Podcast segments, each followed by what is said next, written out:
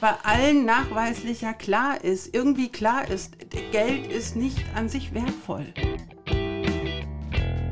Wir sind Talk Social Science to Me, der Podcast für Sozialwissenschaften an der Goethe-Uni in Frankfurt. Willkommen zu einer Sonderfolge unseres Podcasts, welcher dieses Mal einem sehr aktuellen Thema gewidmet ist. Es geht vor allem um die Sanktionspolitik gegen Russland aufgrund des Krieges in der Ukraine. Wir wollen einen finanzsoziologischen Blick auf diese Sanktionen werfen, indem wir ein paar Grundlagen der Geld- und Finanzsoziologie besprechen und dann tiefer in diesen Themenkomplex eintauchen. Dazu haben wir mit zwei Expertinnen auf diesem Gebiet gesprochen, die bei uns am Fachbereich arbeiten. Barbara Prantl ist Professorin für Soziologie mit Schwerpunkt Organisation und Wirtschaft. Ihr Forschungsinteressen sind Wirtschafts- und Organisationssoziologie, politische Ökonomie, Wissenschafts- und Techniksoziologie, insbesondere Blockchain, digitale Finanzinnovationen, grüne Biotechnologie. Zuvor war sie als wissenschaftliche Mitarbeiterin an der LMU in München, an der Universität Trier und an der Universität in Jena beschäftigt. Und sie war auch Visiting Scholar an der Pennsylvania State University sowie Gastwissenschaftlerin am Max-Planck-Institut für Gesellschaftsforschung in Köln. In ihrem aktuellen Forschungsprojekt geht es um die Realisierbarkeit von alternativen Zahlungssystemen, vor allem die Blockchain-Technologie, was sie uns aber noch genauer im Gespräch erläutern wird. Carola Westermeier ist Vertretungsprofessorin für internationale Beziehungen am Institut für Politikwissenschaft an der Goethe-Uni. Ihre Forschungsschwerpunkte liegen im Bereich der politischen Ökonomie, Wirtschaftssoziologie und kritischen Sicherheitsstudien. Sie war an den Universitäten Gießen, Marburg und Amsterdam in unterschiedlichen wissenschaftlichen Stellen beschäftigt und seit Anfang des Jahres in einem Teilprojekt des Sonderforschungsbereichs Transregio 138 mit dem Titel Dynamiken der Sicherheit, Formen der Versicherheitlichung in historischer Perspektive der Universitäten Gießen und Marburg tätig. Dazu wird sie uns aber auch gleich im Gespräch mehr verraten. Im Studio sind dieses Mal Markus und Vicente für euch. Viel Spaß beim Zuhören.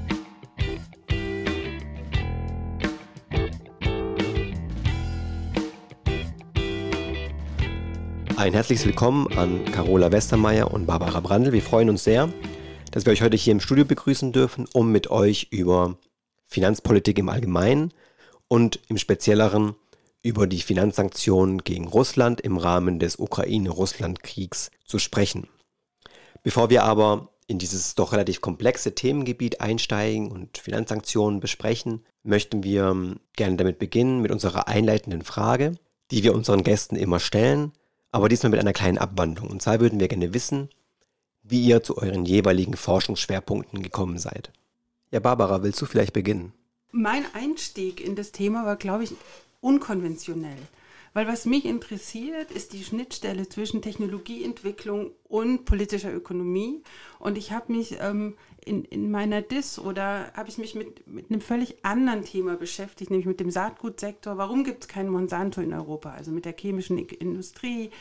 Und auch hier nochmal einen Schritt zurück. Warum interessiert mich das? Ich glaube, die initiale Faszination davon war tatsächlich Karl Marx und er schreibt über die Maschine. Und die Maschine ist für ihn das Fließband. Und das Fließband ähm, kommt rein und strukturiert Arbeitsprozesse, löscht das aus, was vorher war an, an sozialer Kommunikation, an dem, wie Dinge produziert werden und schafft komplett neue Realitäten, neue soziale Zusammenhänge, neue sozioökonomische Zusammenhänge. Also das Fließband entsteht nicht aus einem Vakuum heraus, sondern die Produktivkräfte, die historische Entwicklung war da an einem Stadium, wo das auch entstehen musste, wo sich genug Reichtum akkumuliert hatte in bestimmten Schichten. Und, und, und dieser Prozess interessiert mich, dass Technologie nicht einfach aus einem Vakuum heraus entsteht, sondern bedingt wird durch die sozioökonomischen Kräfte, aber dann in der, in der Wechselwirkung natürlich auch wieder mitbedingt das ist, glaube ich, das, das Initiale, was mich fasziniert. Und ich habe schon gesagt, in meiner Diss habe ich mich mit einem vollkommen anderen Thema beschäftigt. Ähm, denken die Leute von außen für mich innen, also sozusagen die Innensicht ist eine andere, nämlich dass es stärker eine Kontinuität ist. Und dann war irgendwie klar, nach der Diss muss ich mein Thema wechseln zumindest den Gegenstand wechseln. Und dann war damals, das war 2016, es war nicht ganz neu, aber die Fintechs fingen gerade an, sozusagen in die öffentliche Wahrnehmung zu kommen. Und ich erinnere mich noch, wie ich auch einen Podcast gehört habe über ähm, Fintechs in Afrika und dass sozusagen digitale Technologie jetzt dazu dient, dass möglicherweise Banken obsolet werden. Und ich war sofort fasziniert von diesem Thema und wollte das genauer verstehen.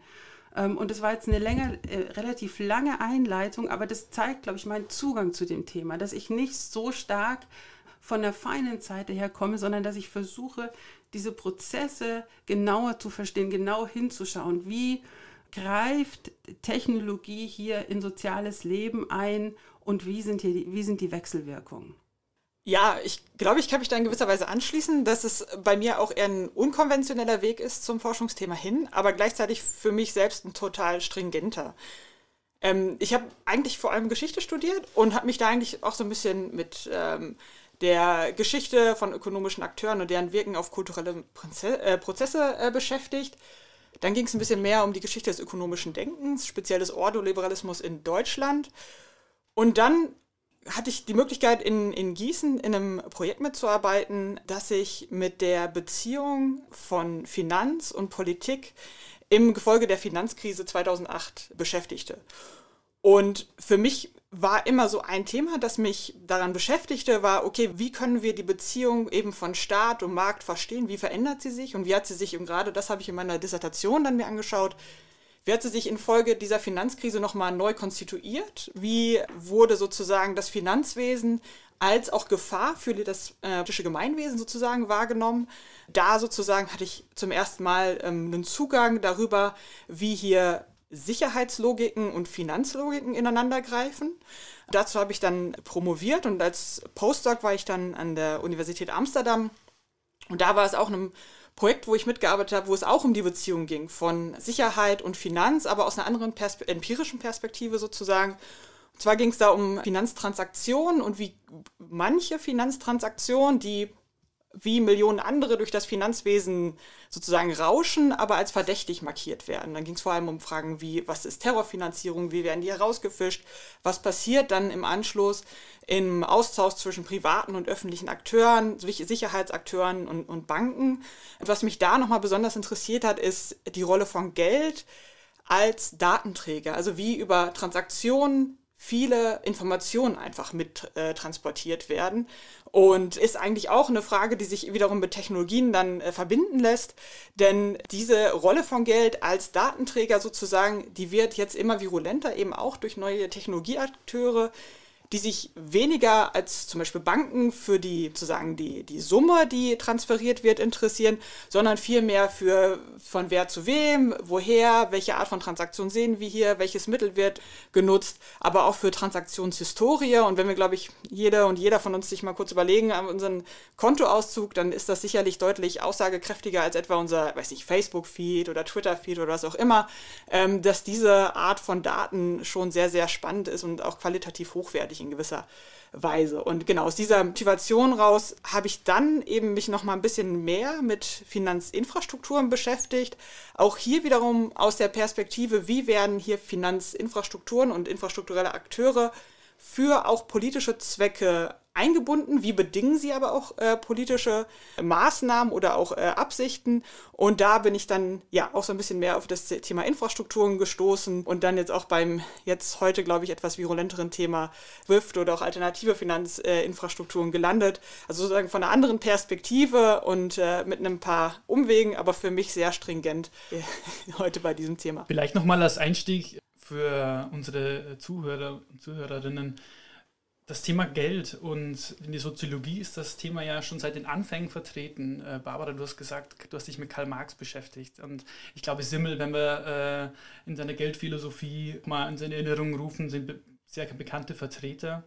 Was ist für euch das soziologisch Interessante an Geld und äh, wieso steckt in diesem Phänomen so viel soziologisches Potenzial, dass es uns schon so lange beschäftigt? Ja, ich versuch's mal. Also es ist in der Tat ein unglaublich spannendes Phänomen. Also warum tauschen wir bedruckte Papierscheine gegen die nachweislich, und das wissen wir irgendwie alle, keinen Wert haben, kein, also keinen tatsächlichen Wert. Wieso tauschen wir das gegen echt wertvolle Sachen wie Arbeitszeit, Arbeitskraft, Lebensmittel, alle möglichen Güter? Wieso machen wir das?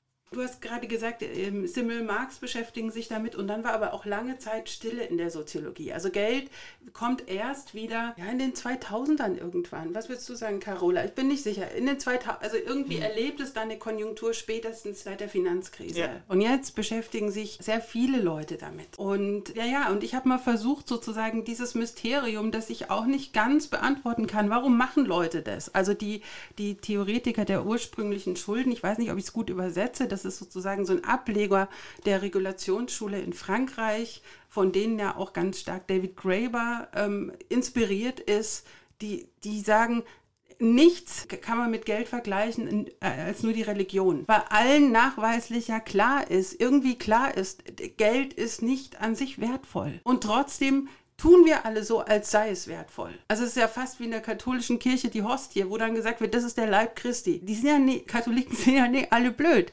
Es ist denen auch klar, dass das nicht der Leib Christi ist, aber es ist sozusagen ein Symbol, was etabliert ist. Und da sagen die, vielleicht hat jemand eine bessere Übersetzung, aber ich nenne sie die, die Theoretiker der ursprünglichen Schulden, sind tatsächlich alles Männer.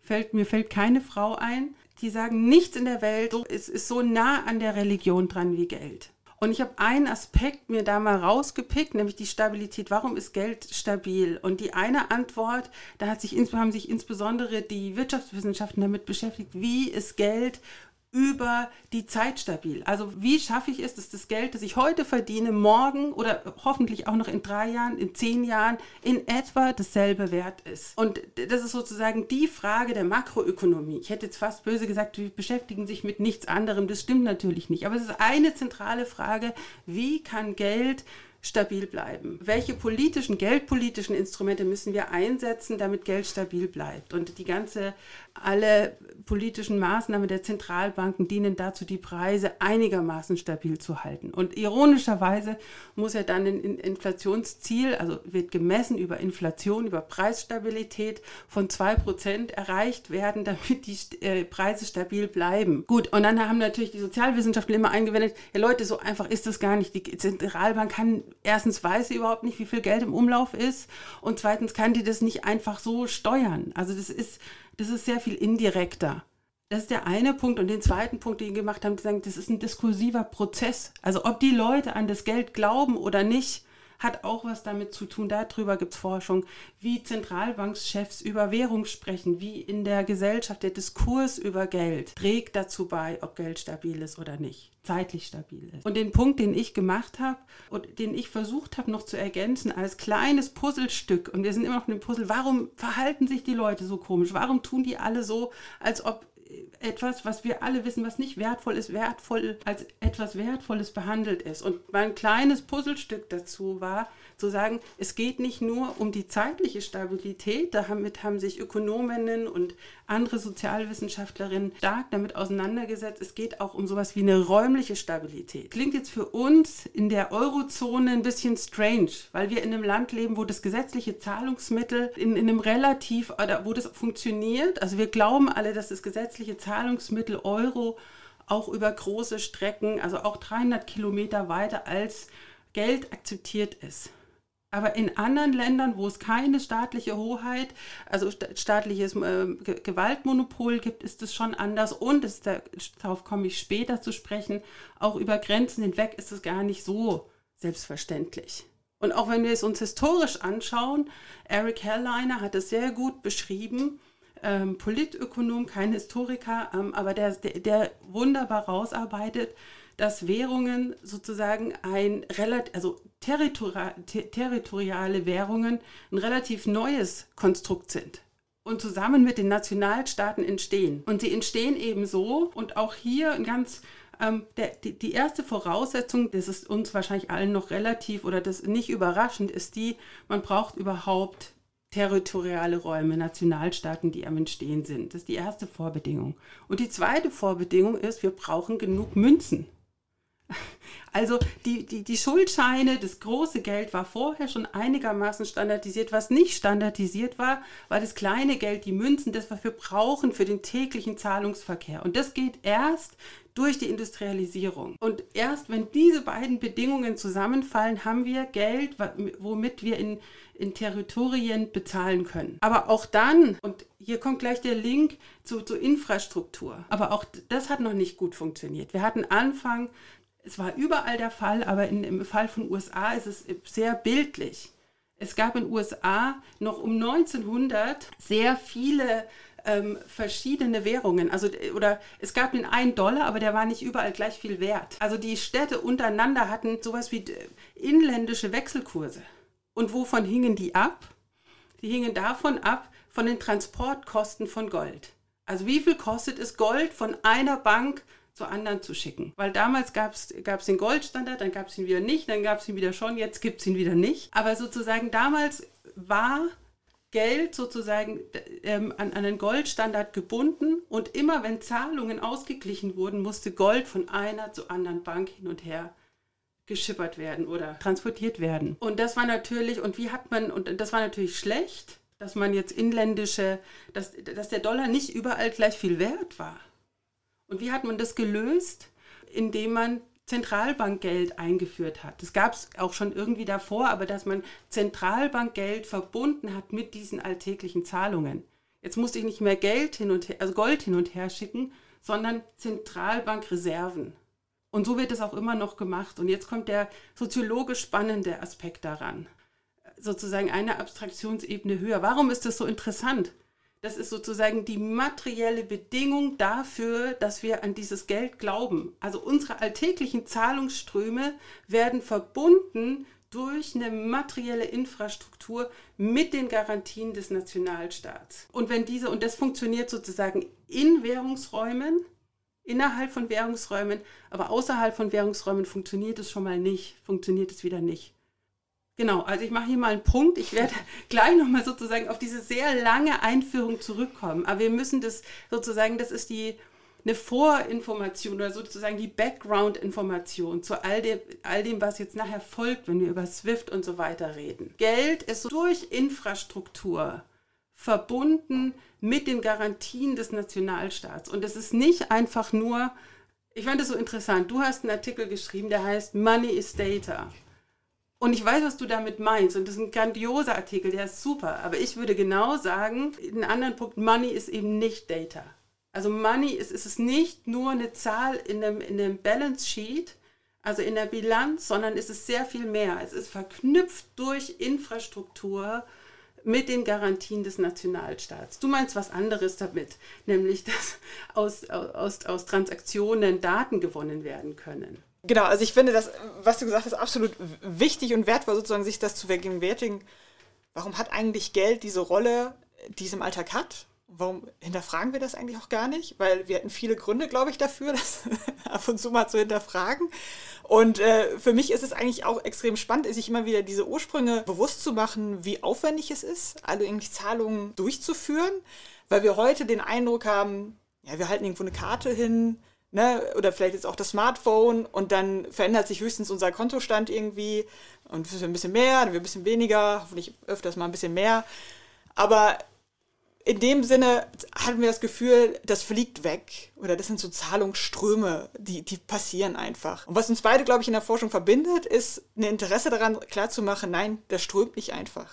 Das ist immer noch ein sehr, sehr komplexer Prozess, der sehr aufwendig ist, wo sehr viele private oder staatliche Akteure gewisserweise zusammenarbeiten oder äh, wo wir sozusagen eine Kooperation sehen, vielerlei Hinsicht, wo der staatliche Moment extrem wichtig ist, weil, glaube ich, viele Menschen denken, der Staat äh, garantiert mir ähm, die Stabilität des, Welde, äh, des Geldes. Du sagst richtig, natürlich ist es vor allem eigentlich eine, eine, Aufgabe der Zentralbank oder die Zentralbanken sind damit sozusagen heute beauftragt. Aber natürlich, wir machen uns darüber sehr, sehr wenig Gedanken. Und gleichzeitig ist es dabei aber umso wichtiger, und das wird jetzt auch glaube ich, aktuell auch nochmal klarer, wenn wir uns diese verschiedenen Sanktionen, die gegen Russland ähm, vorgenommen wurden, anschauen, dass man sich sehr, sehr bewusst machen muss, welches Geld in welcher Form wie und wo gesendet wird, angehalten werden kann und wie aufwendig diese Prozesse dabei sind. Und genau, dabei schauen wir uns eben diese verschiedenen Aspekte an, du, äh, den, den du jetzt äh, deutlich gemacht hast.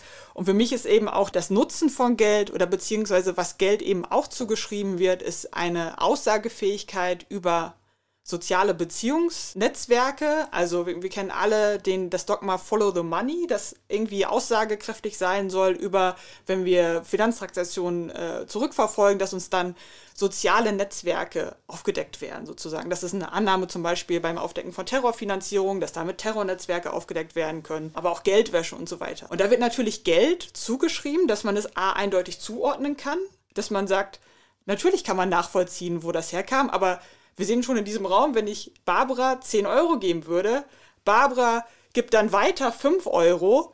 Wo, wie kann ich sagen, dass das 5 Euro sind, die ursprünglich von mir kommen? Können wir nicht. Ja, erstmal Geld in der, in der Einheit, wie sie zirkuliert, ist nicht zuordnenbar. Aber wir haben viele kulturelle, soziale und auch sicherheitspolitisch sehr, sehr bedeutsame Zuschreibungen, denen, die wir Geld zuordnen. Ja, also Geld ist einfach extrem wirkmächtig in vielerlei Hinsicht und zugleich extrem politisch sozial, ökonomisch relevant und diese verschiedenen Aspekte immer wieder hervorzuarbeiten, ist, glaube ich, eine, eine wirklich wichtige Aufgabe in unserem, in unserem Forschungsgebiet insgesamt, um aber auch zu erklären einfach, warum passieren Sachen gerade so, wie sie passieren. Und ja, genau, darüber, glaube ich, reden wir heute. Jetzt habt ihr beide schon den Begriff der Finanzinfrastruktur, also der, der Infrastrukturbegriff ist, glaube ich, sehr präsent in der Forschung von euch beiden. Es gibt dazu in der Soziologie oder sozialwissenschaftlich auch unterschiedliche Ansätze. Erstmal würde uns interessieren, was ihr darunter versteht. Vielleicht auch schon mit Hinblick auf die jeweiligen Forschungsschwerpunkte, welche Unterschiede und Gemeinsamkeiten, die ihr auch schon genannt habt, gibt es in der Art und Weise, wie ihr die Forschungsinfrastrukturen beforscht. Mhm. Vielleicht fange ich, ich mache es ganz kurz, keine Sorge. Ähm, deswegen glaube ich, würde ich es schnell vorausschicken, ähm, weil ich glaube ich ganz viel dazu, was, was, mich an Finanzinfrastruktur interessiert, schon vorher gesagt habe. Ich, ich glaube, wir brauchen die Finanzinfrastruktur ist das, was wir uns anschauen müssen, wenn wir verstehen wollen, dieses große Rätsel. Warum behandeln Leute etwas als wertvoll, obwohl es nicht wertvoll ist? Und da verstehen wir ganz viel, wenn wir uns die Finanzinfrastruktur anschauen. Vielmehr, glaube ich, kann ich gar nicht dazu sagen, weil ich vorher schon ganz lang ausgeholt habe. Aber großartige Carola Westermeier kann hier eine sehr viel elaboriertere Antwort oh, dazu ja. geben. No pressure. Ähm, ähm, ja, aber natürlich, ich meine, insgesamt, der Begriff der Infrastruktur ist natürlich gerade absolut virulent. Also irgendwie begegnet er uns gerade allerorts, ja, allein im Koalitionsvertrag ist er total oft vertreten. Also es springt uns sozusagen empirisch an, aber er ist natürlich auch analytisch extrem spannend, weil mhm. wir, also das zeigen uns diese verschiedenen wirklich total anregenden Forschungen zu Infrastrukturen, sei es aus der Anthropologie, Soziologie, die uns einfach klar machen, warum wir über Infrastrukturforschung so viel eigentlich erfahren. Natürlich gibt es auch extrem viele Definition äh, von Infrastrukturen ist es auch sehr, sehr schwierig, dieses Phänomen irgendwie fassbar zu machen. Also ganz grundsätzlich äh, ist natürlich eine Definition, dass Infrastrukturen ähm, überhaupt die Ströme von Gütern, Menschen oder auch Ideen über verschiedene Räume und Zeiten hinaus ermöglichen. Also ist jetzt mal ganz grundsätzlich.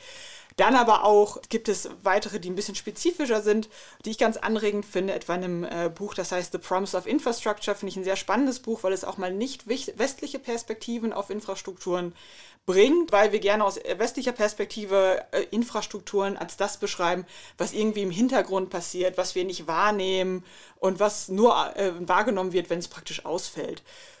Und gerade Forschungen, die im globalen Süden stattgefunden haben, sagen, okay, das ist eine sehr spezifische Perspektive, die sich so nicht verallgemeinern lässt.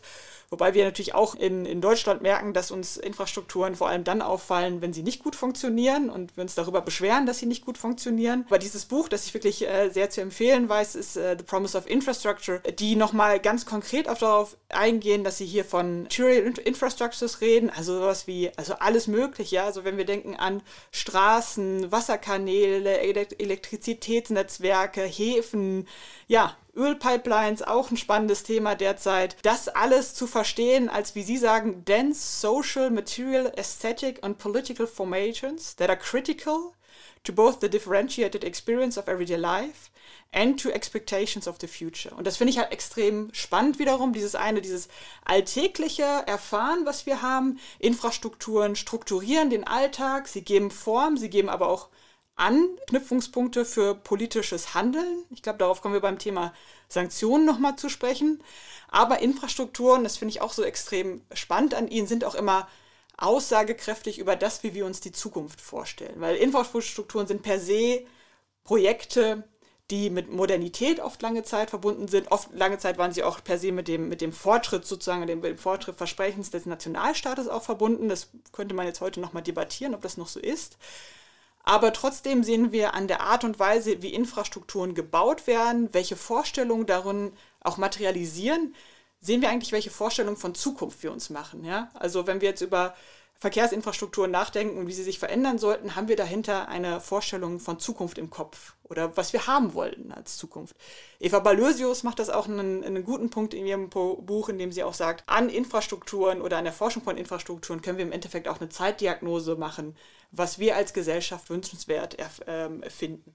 Und da, ja, das, das finde ich einen sehr wichtigen Punkt, eben sich immer wieder auch klar zu machen, was in Infrastrukturen einerseits an politischen Ambitionen auch äh, materialisiert, an politischen auch wegen der Exklusion und Inklusion, was man vorantreiben will. Exklusion auch im Sinne von, welche Bevölkerungsgruppen man nicht einbindet in infrastrukturelle Kon äh, Konnektivität. Andersrum aber, wer soll eingebunden werden? Also das sind alles extrem spannende Fragen, die sich sozusagen auch als politische Projekte dann immer analysieren lassen. Und gerade wenn wir uns wieder ja, auf die, den Blick auf Finanzinfrastrukturen wenden, dann sehen wir hier, dass wenn wir von diesen globalen Systemen wie SWIFT äh, zum Beispiel sprechen, dass das auch Infrastrukturen sind, die sind gewachsen, aber auch immer mit der Vorstellung der, der sich erweiternden Globalisierung, dass sich der globale Handel immer weiter ausbreiten wird und dass vor allem das aber aus dem Zentrum der USA, aber auch der anderen klassischen westlichen Staaten ausgehend ist, die dann sozusagen immer mehr Akteure mit einbinden. Aber hier haben wir weiterhin das Zentrum und auch weiterhin passieren hier die meisten Transaktionen. Also sozusagen auch, wenn wir uns klar machen,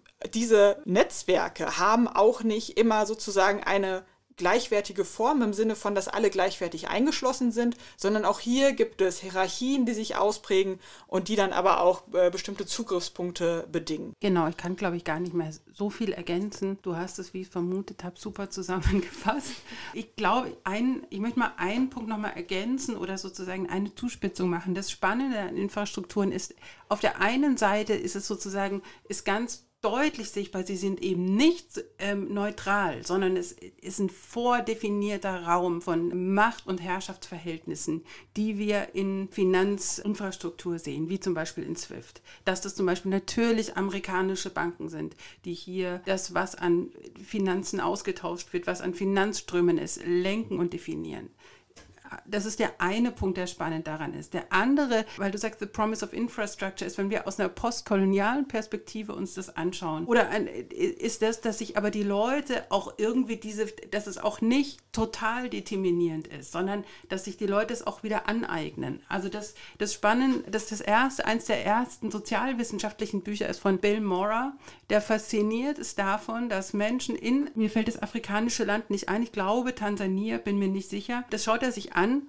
und da Wert nehmen Leute Handyguthaben und benutzen das als Geld. Benutzen und, und, und sozusagen schaffen sich dazu Zugang zu äh, Wertspeicher außerhalb von Banken.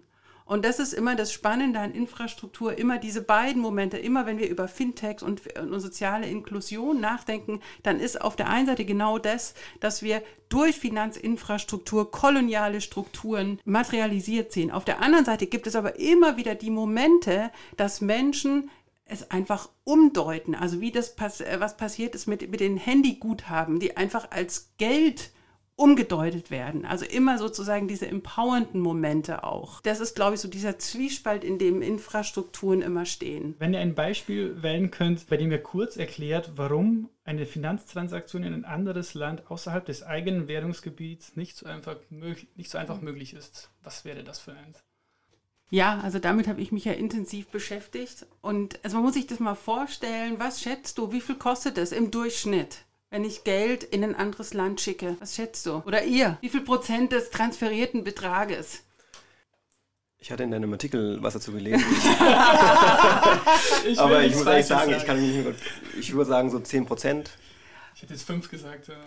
Ne, ist sowas dazwischen. Also der Durchschnitt ist bei 6 Prozent sowas, bisschen mehr. Aber, das, aber in, in natürlich instabilere Länder ist es sehr viel mehr. Also bis zu 12, 15 Prozent. Also wenn ich Geld nach Ägypten schicke, zahle ich 15 Prozent dieses Betrages. Also von den, wenn jemand ähm, ein Migrant hier ist aus Ägypten und arbeitet, um seine Familie zu ernähren und in vielen Ländern des globalen Südens ist das ein betrachtlicher Teil des Bruttoinlandsprodukts kommt genau von solchen Transaktionen, dann zahlen die um die bis zu 15 Prozent des Betrages, also 15 Euro von 100, dafür, dass das Geld von A nach B geschickt wird. Und natürlich ist da, ist da ganz viel oligopolistische Strukturen und Gewinn machen dahinter. Aber der Punkt, den ich nochmal erklären möchte, warum ist es so kompliziert? Also ich habe vorhin, hab vorhin versucht zu erklären, wie hängt dieses, diese Garantie, diese staatlichen Garantien, wie werden die verknüpft mit den täglichen Zahlungsvorgängen. Und sie werden verknüpft dadurch, dass wir Zentralbankguthaben von A nach B schicken.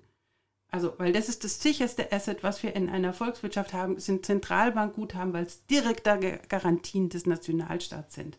So, und das ist natürlich auf einer globalen Ebene nicht, nicht möglich. Es gibt kein globales Zentralbankgeld. Und jetzt müssen die Akteure, müssen Akteure irgendein Äquivalent dazu finden. Und es gibt kein Äquivalent. Und wie lösen sie es? Sie lösen es durch historisch lang gewachsene Vertrauensbeziehungen. Und es sind tatsächlich nur sehr wenige Banken, also unter 170 oder so, die diese Vertrauensbeziehungen aufrechterhalten können. Korrespondenzbanken heißen die technisch gesprochen. Und die, die sind dann noch weiter unten, also immer, immer weiter verzweigt. Aber dieses Hauptgeschäft läuft durch 70 Banken, die was und, und die erschaffen in ihrem Zusammenwirken sowas wie ein Äquivalent zu Zentralbankengeld. Und das ist sozusagen, weil die so gewachsene Vertrauensbeziehungen haben und hier drüber über diese 70 Banken, letztlich über das Korrespondenzbankensystem, fließt das Geld. Äh, und das ist, glaube ich, ein ganz, was ganz Wichtiges, was wir verstehen müssen. Es fließt nicht über PayPal, es fließt nicht über die Kreditkartenfirmen. Die können lediglich berechnen, wie viel Geld von A nach B muss. Also das, das ist auch wieder der Punkt, weil ich gesagt habe, Money ist eben nicht Data. Äh, sondern es ist sehr viel mehr. Es muss verknüpft werden mit Vertrauensbeziehungen, mit den Garantien von Nationalstaaten. Und das ist sehr kompliziert und sehr komplex. Und Genau, also es läuft über diese 70 Banken, die in die, es, es gibt noch andere Kanäle, also Western Union läuft ja, also oder die ganzen Money Operators, die haben, es gibt noch sozusagen ab, andere Kanäle, aber auch die lösen es über Vertrauensbeziehungen. Ich habe jetzt das Gefühl, als ob ich meinen Punkt so ein bisschen verteidigen müsste.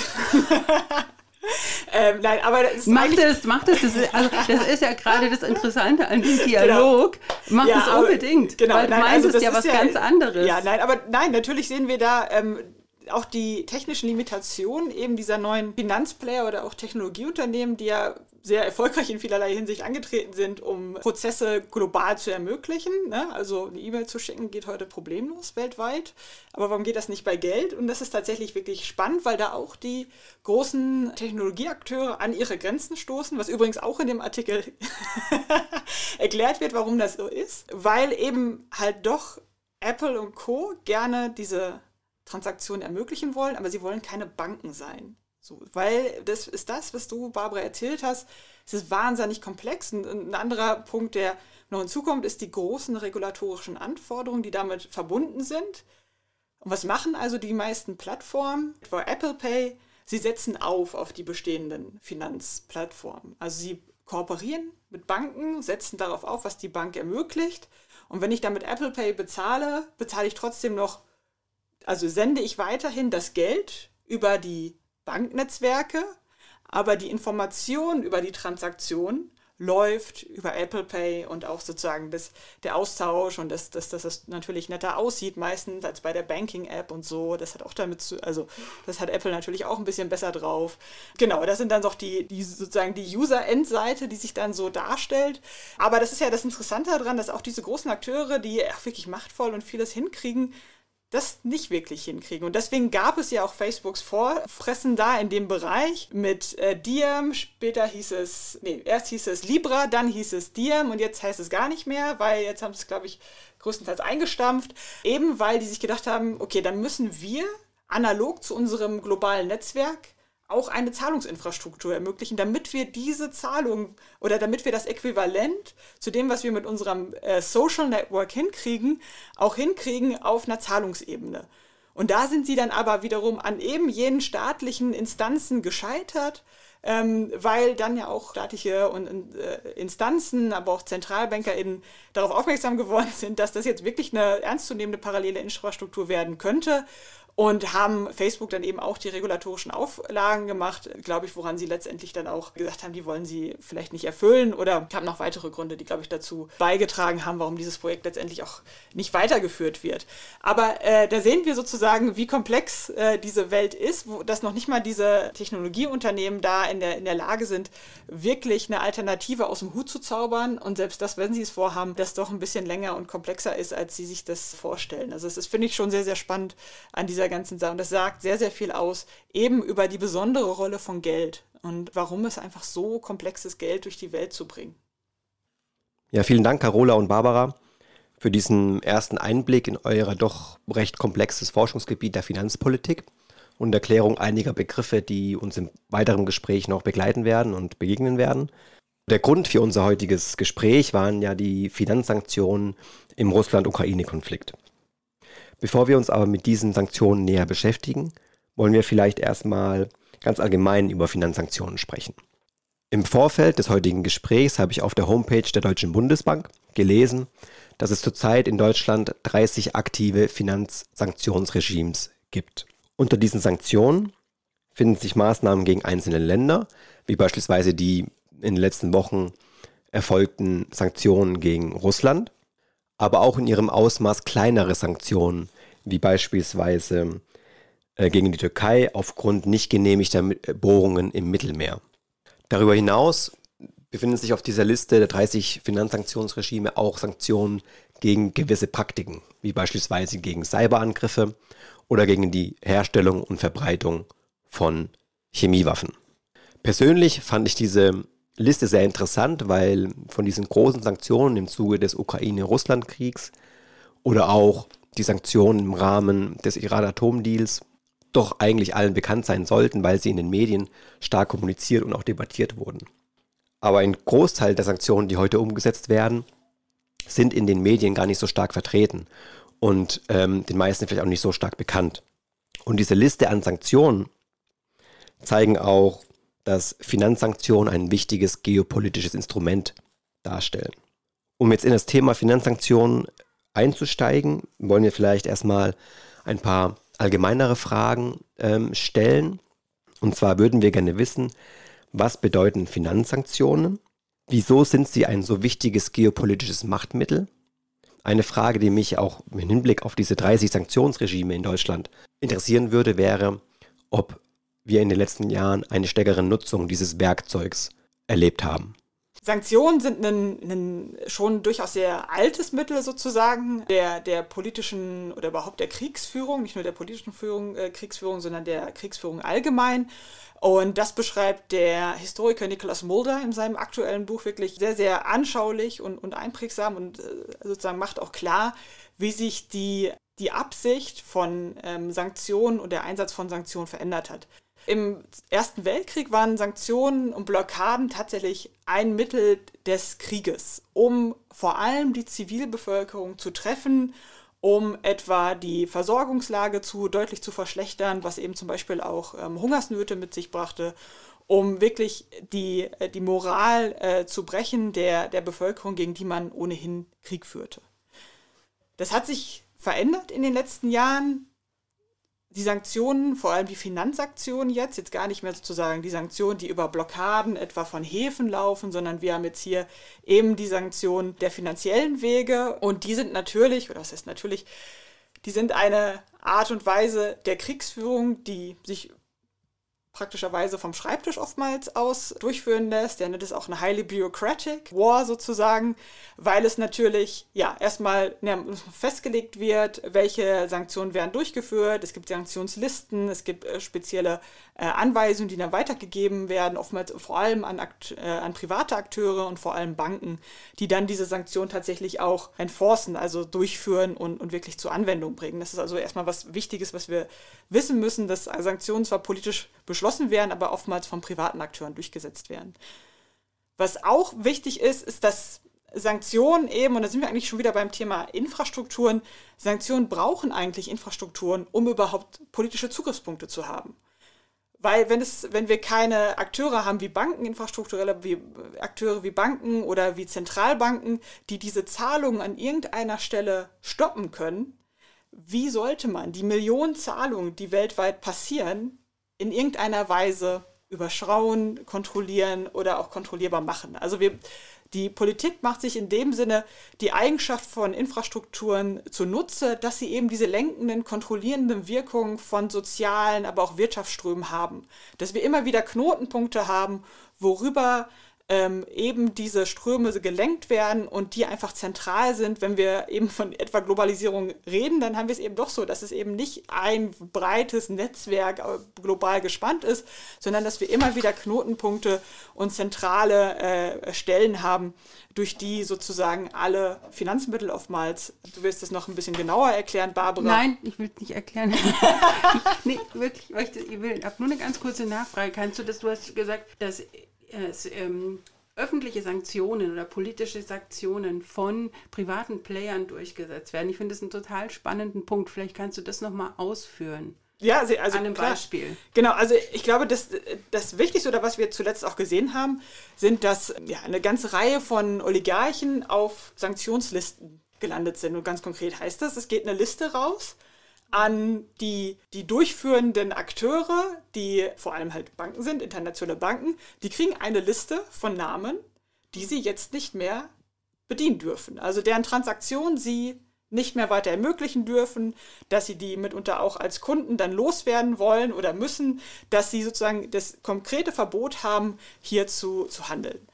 Das ist aktuell sind es halt die, die Oligarchen. In der Vergangenheit sind diese Listen auch mal durchaus aufgefallen, weil etwa durch ja, falsche Namen, Rechtschreibfehler Menschen offenbar darauf gelandet sind, die darauf nicht zu suchen haben, die sich dann, die auch gar nicht wussten, dass sie darauf sind. Das ist auch so ein Punkt, der oftmals in der Vergangenheit passiert ist, dass Menschen gar nicht bewusst war, dass sie darauf waren.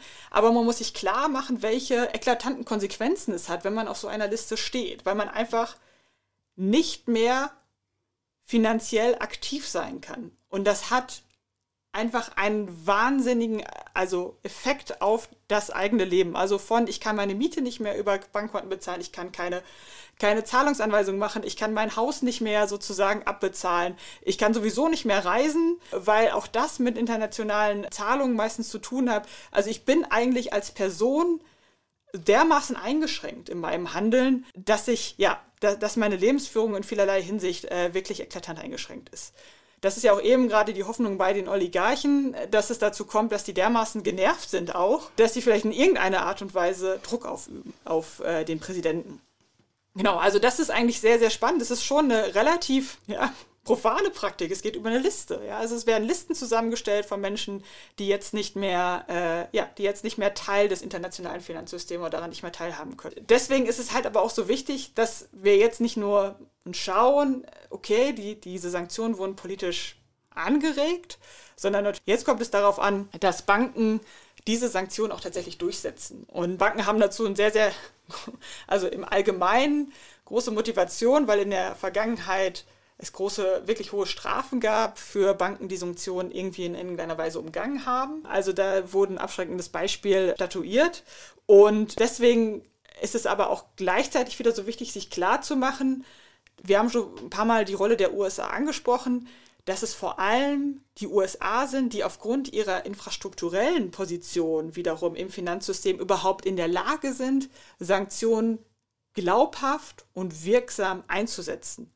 Und sie haben das in der Vergangenheit wirklich sehr oft gemacht. Also nicht nur das Beispiel Iran, wir haben auch Venezuela, viele auch einzelne Personen, die auf diesen Sanktionslisten gelandet sind. Und tatsächlich ist diese, diese Praxis dieser neuen Art von Kriegsführung über, oder überhaupt dieses ja durchaus Ausnutzen der eigenen Stellung im Finanzsystem auch innerhalb der USA kritisiert worden, weil man natürlich, und das muss man auch sagen, berechtigterweise die Angst hat, dass andere Akteure dann natürlich entsprechende Ausweichreaktionen haben.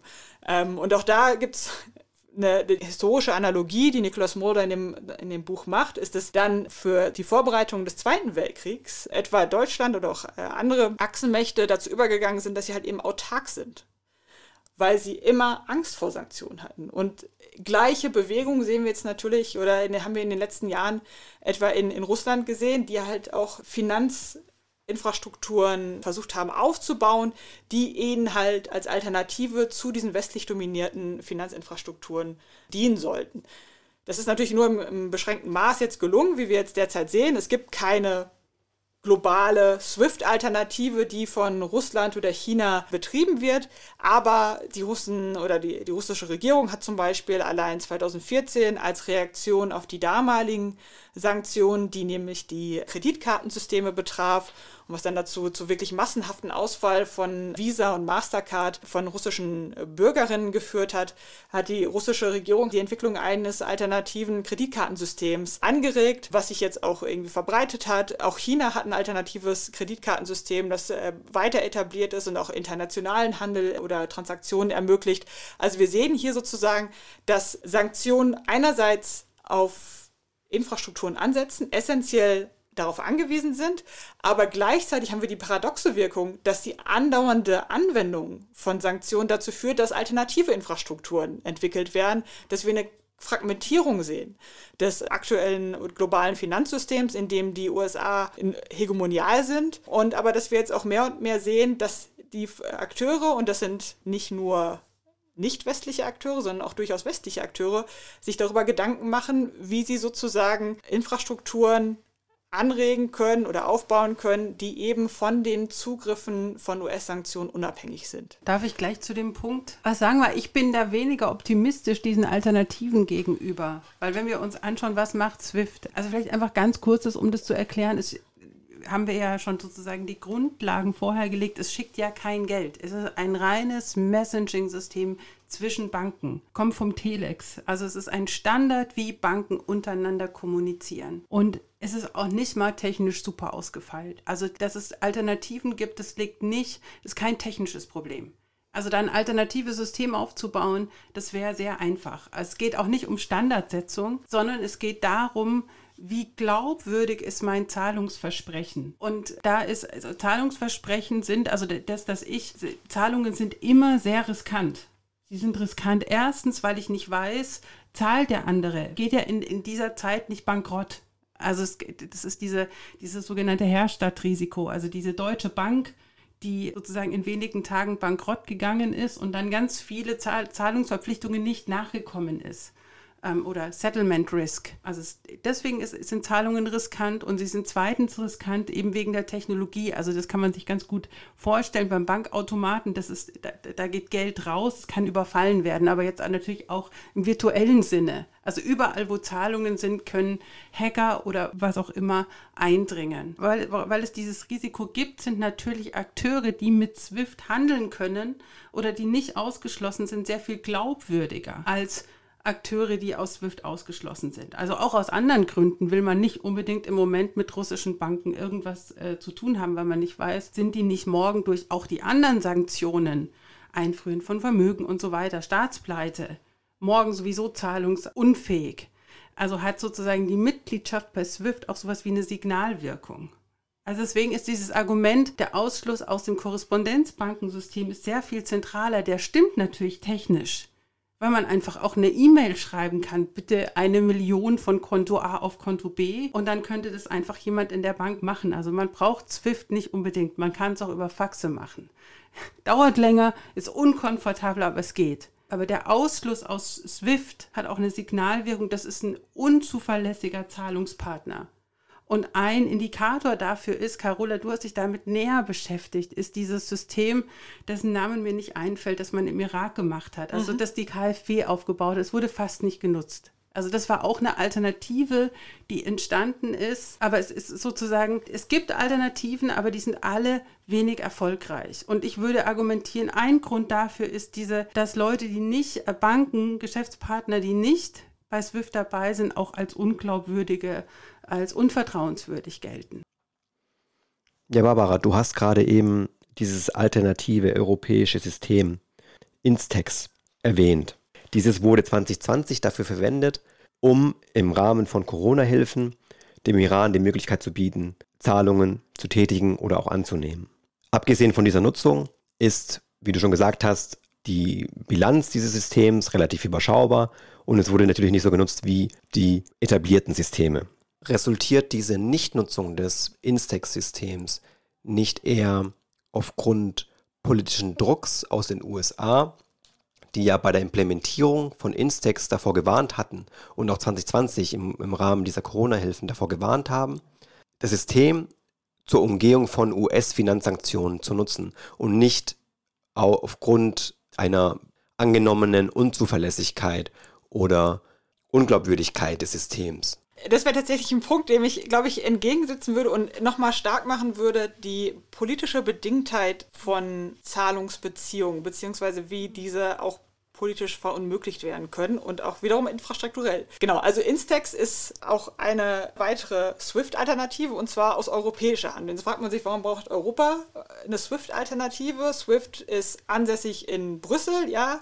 Ähm, wir haben viele europäische Banken, die äh, eben Mitglied vom SWIFT sind und warum braucht es diese überhaupt äh, für die Europäerin? Das hat den Hintergrund, du hast es angesprochen, dem Iran-Deal oder dem Iran-Atomabkommen, aus dem sich 2018 die USA unter Donald Trump herausgezogen haben. Und die Europäerinnen und Europäer wollten dieses Abkommen weiter am Leben halten. Und ein Teil davon war eben, dass sie den Iranern und Iranerinnen versprochen haben, wir werden weiter mit euch Handel treiben. Das war ein politisches Versprechen, das aber nicht eingelöst werden könnte, weil aufgefallen ist, wir haben gar keine Zahlungswege, um diesen Handel mit Iran zu ermöglichen. Warum? Weil die USA wiederum ihre zentrale Stellung ausgenutzt haben, um SWIFT dazu zu bringen, mit sehr, sehr viel Druck, indem sie gesagt haben, wir werden gegen euch, gegen euch SWIFT Sanktionen erlassen, wenn ihr den Iran nicht ausschließt. Wieder ausschließt. Der war zwischenzeitlich war der Iran wieder an das SWIFT-System angeschlossen worden, nachdem es vor dem Iran-Deal auch wieder ausgeschlossen war, dann im Zuge des Iran-Deals wieder angeschlossen war. 2018 wurde der Iran wieder ausgeschlossen. Und hier sehen wir sozusagen, wie eben dann die USA als wirklich hegemoniale, in der hegemonialen Position die Möglichkeit haben, politischen Druck auszuüben, indem sie auf SWIFT auch den Druck ausgeübt haben. Und SWIFT klar ist, wenn wir vom US-System, Finanzsystem ausgeschlossen sind, dann können wir aufhören. Also, weil dann ist Swift auch als Netzwerk nicht mehr nutzbar, nicht mehr brauchbar und überhaupt nicht mehr relevant. Um nochmal diese infrastrukturelle Bedingtheit klarzumachen. Ich glaube, ja, du hast einen Punkt, dass natürlich Glaubwürdigkeit wichtig ist. Gleichzeitig gab es aber auch immer wieder ganz spezifische äh, Zahlungssysteme und Instex ist eines davon, das aufgebaut wurde, um bestimmte Zahlungen zu ermöglichen. China zum Beispiel hat nämlich auch eine Bank abgestellt, die auch völlig isoliert vom restlichen Finanzsystem gehandelt hat und nur den Handel mit dem Iran ermöglichen sollte. Also da ist Handel und Finanzflüsse sind da geschehen, aber diese Bank hatte nur diesen einen Auftrag. Und natürlich ist es für die Akteure selbst, für die Banken, die haben so nicht den Handel mit dem Iran machen wollen, weil sie immer Angst hatten, wenn es irgendwo in Anführungsstrichen rauskommt, wenn die USA, indem sie auf Transaktionsdaten zugreifen können, die sie über das SWIFT-System bekommen, sehen, dass da eine deutsche Bank, eine Berliner Bank, eine Münchner Sparkasse beteiligt ist in irgendeiner Art und Weise an Transaktionen mit dem Iran, werden die uns sanktionieren und zwar in der, in der Art und Weise, dass wir keinen Zugang mehr haben zum US-System und dann eben auch nicht mehr zum US-Dollar-denominierten System. Und da sind wir eigentlich auch nochmal bei der Rolle des Dollars als Leitwährung, der auch neben der infrastrukturellen Rolle oder gemeinsam mit der strukturellen Rolle diese hegemoniale Stellung der USA halt bedingt. Und was uns die Akteure eben, eben in diesem Umfeld von Instex erzählt haben, ist, dass sie die Banken eigentlich oftmals sehr, sehr stark beruhigen mussten, ihnen Absicherung geben mussten, um überhaupt dieses Instrument mitzunutzen und denen wirklich Zusicherung machen müssten, um da die, die, die Bereitschaft zu finden, das zu tun. Also es hat nicht nur mit Vertrauen zu tun, sondern auch in gewisser Weise ja, viel mit dieser, dieser Angst vor Sanktionierung, von Ausschluss, von nicht mehr in diesem System handelbar oder nicht mehr ähm, aktiv zu sein, das einfach für jede Bank, die irgendwie international Handel treiben will, und das ist natürlich das, was auch lukrativ ist, für jede Bank ist es essentiell, dass sie dranbleibt, dass sie, dass sie sozusagen ähm, Anschluss hat an diese, an diese internationalen Ströme.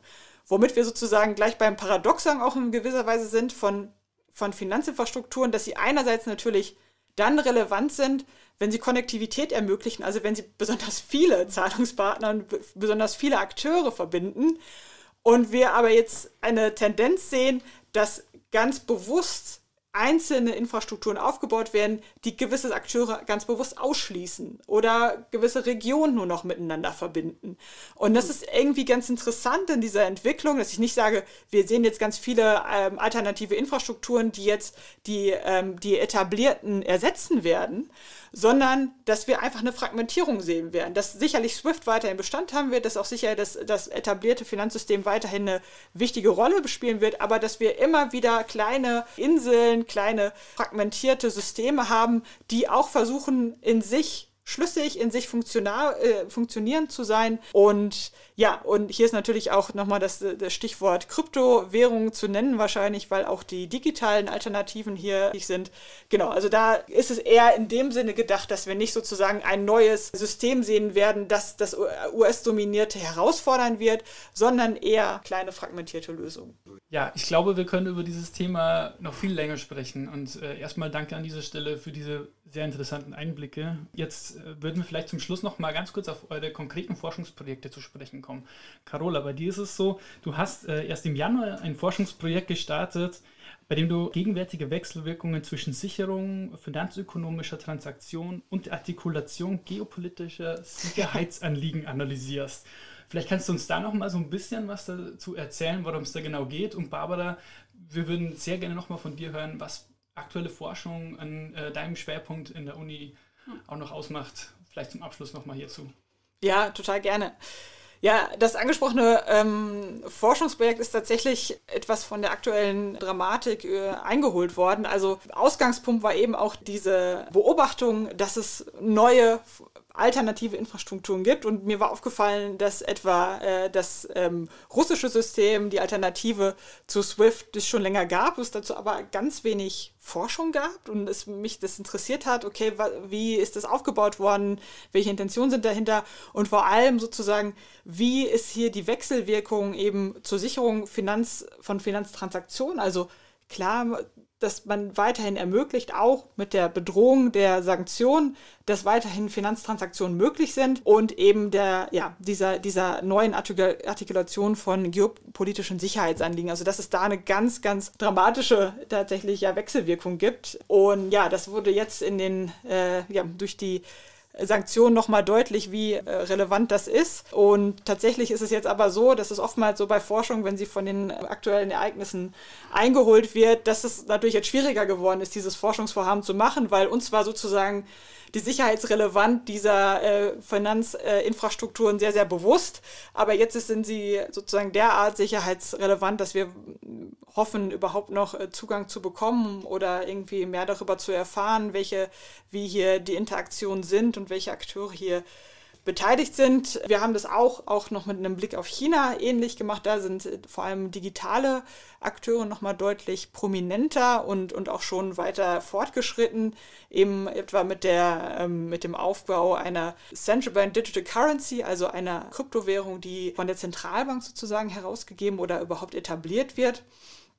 Und hier geht es einfach jetzt auch weiter darum, sich anzuschauen, wie die Interaktionen sind von politischer Sicherheit und der Wahrnehmung, dass ähm, Finanztransaktionen sozusagen besonderer Sicherungen bedürfen und dass ökonomische Prozeduren sozusagen jetzt besonders in dieser infrastrukturellen Form als besonders politisch schützenswert gelten. Also und die neue Überlegung, wie werden damit auch solche Konzepte von Geoökonomik äh, befeuert, von der, von der Vorstellung, dass es hier eine ganz, ganz enge Interaktion gibt von ja, Finanzprozessen, von der ähm, äh, Etablierung von Finanzinfrastrukturen und ja, geopolitischen Sicherheitsanliegen und hier Dynamiken. Und wir hoffen, dass wir da äh, noch ein bisschen unsere Einblicke schärfen können, um gerade vielleicht auch in, im, ja, in Reaktion auf die Dynamik, die wir jetzt haben, aber auch gleichzeitig noch ein bisschen ist die Hoffnung, dass wir auch besser empirische Einblicke hier geben können. Dieses wirklich, wie wir, glaube ich, erzählt haben, es ist ein komplexes Feld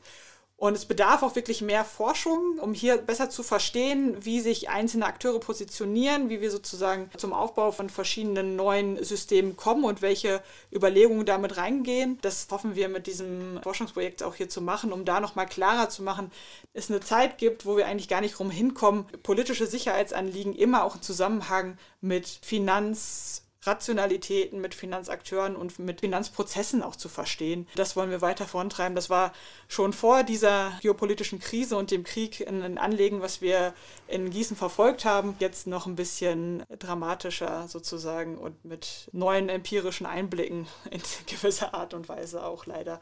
Ich habe immer gedacht, meine Forschung sei aktuell, aber mit dem, was du gerade vorstellst, kann ich natürlich nicht mithalten. Aber ich ja, ich, ich, ich versuche mal, ich habe jetzt gerade die ganze Zeit ähm, versucht zu überlegen, wie kann ich zusammenfassen, was uns interessiert in meinem Forschungsschwerpunkt. Und ich glaube, eine ganz wichtige Frage ist dieses, ist die, mein, mein Kollege würde sagen, monetäre Souveränität. Also die Frage, es gibt neue Akteure, die Geld schaffen, also sei es sowas wie Kryptowährungen, gibt aber auch anderes, Schattenbankengeld, was auch immer. Also es gibt private Akteure, die Geld schaffen und ganz zentral war das ja mit Libra. Also Facebook gibt auf einmal eine Währung raus, hallo. Und und dann sozusagen die staatlichen Reaktionen. Wie fangen wir das Ganze jetzt wieder ein? Und es ist übrigens kein neues Phänomen. Also die ganzen, das, das würde zu weit führen. Aber Libra ist nicht der erste Versuch, dass nichtstaatliche Akteure Geld produzieren. Mhm. Und sich das anzuschauen, wie also das, das eine Projekt schaut sich an, wie werden Kryptowerte reguliert, in unterschiedlichen Nationalstaaten unterschiedlich. Und ein anderes Forschungsprojekt ist zum Thema, also wenn ich Forschungsprojekt sage, dann sind es nicht alles von der DFG geförderte Projekte, sondern Interessen. Und das andere schaut sich an digitales Zentralbankgeld als Antwort darauf, weil es ja schon der Versuch ist, das wieder die Geldschöpfung wieder zurückzubringen zu den Nationalstaaten, hier Hoheit über Geld, monetäre Souveränität über Geld zu erhalten. Und in diesem Wechselspiel würde ich jetzt sagen, das interessiert uns zurzeit in, in, in Forschungsprojekten.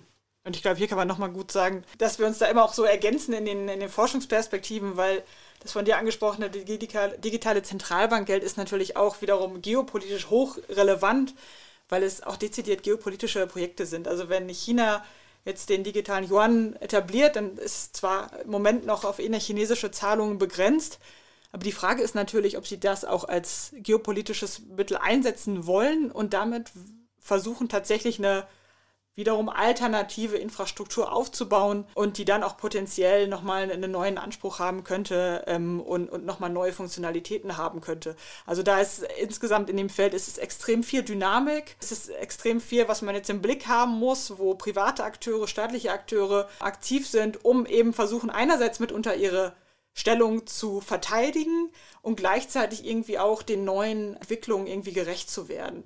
Und äh, ja, deswegen ist das Forschungsfeld, glaube ich, so spannend und wir könnten jetzt, glaube ich, noch Stunden weiterreden hier und nochmal darüber erklären, warum wir viel, noch eigentlich viel zu wenig darüber wissen und viel mehr darüber nachdenken müssten, uns dessen noch viel bewusster werden müssen, ja, wie wichtig eigentlich sozialwissenschaftliche Forschung dazu ist. Aber ich glaube, das ist hoffentlich ein bisschen klar geworden in unserer Unterhaltung hier. Auf jeden Fall. Ähm, ich habe noch eine Frage. Inwieweit können Kryptowährungen jetzt auch in dem in den aktuellen Geschehnissen jetzt mit Russland irgendwie für Russland eine Alternative sein. Weil ja früher, also ich, ich weiß noch, dass, dass Russland, ich weiß nicht, ob dieses Jahr oder letztes Jahr Krypto oder Bitcoin vor allem verbieten wollte. Mhm. Ja, das ist tatsächlich eine ganz interessante äh, Dynamik auch in Russland selbst. Die, die russische Zentralbank wollte Kryptowährungen verbieten. Das war auch lange Zeit mein letzter Stand, bis ich zuletzt eines Besseren belehrt wurde, als ich nochmal nachgeschaut habe, wie ist eigentlich der aktuelle Stand, mhm. eben auch in dem Kontext der Sanktionen, dass es wohl doch eine politische Intervention gab, eben Kryptowährungen nicht zu verbieten. Und ist so im Nachgang sozusagen kann man sich natürlich denken, naja, vielleicht wusste man da schon, was kommt. Aber Kryptowährungen sind also in Russland nicht verboten, der Handel damit. Aber die Frage, ja, inwieweit sind das jetzt Wege, um Sanktionen zu umgehen, muss man tatsächlich, glaube ich, differenziert betrachten. Also zum einen für international agierende Unternehmen können die jetzt miteinander in Bitcoin handeln, wahrscheinlich nicht. Also weil zum einen hat man mehrere Probleme. Ganz konkret ist es einfach so, dass, sagen wir mal, ein deutsche, äh, deutsches Unternehmen würde 30.000 Euro von einem russischen Zahler bekommen und die in Bitcoin bei ihrer, bei der Hausbank dann aber umwandeln müssen in Euro, weil ja nun doch noch die meisten Löhne und äh, Rechnungen mhm. in Euro bezahlt werden, würde die Hausbank oder wäre verpflichtet dazu nachzufragen, Entschuldigung, wo kommt denn dieses Geld eigentlich her? Und deswegen ist es für internationale Unternehmen aus dem Grund sozusagen äh, uninteressant, weil sie natürlich dann einfach Sanktionen umgehen. Für internationale Unternehmen ist es deswegen keine Alternative, aber auch zum Beispiel aus dem Grund, was du fast am Anfang wieder erzählt hast, Geldstabilität.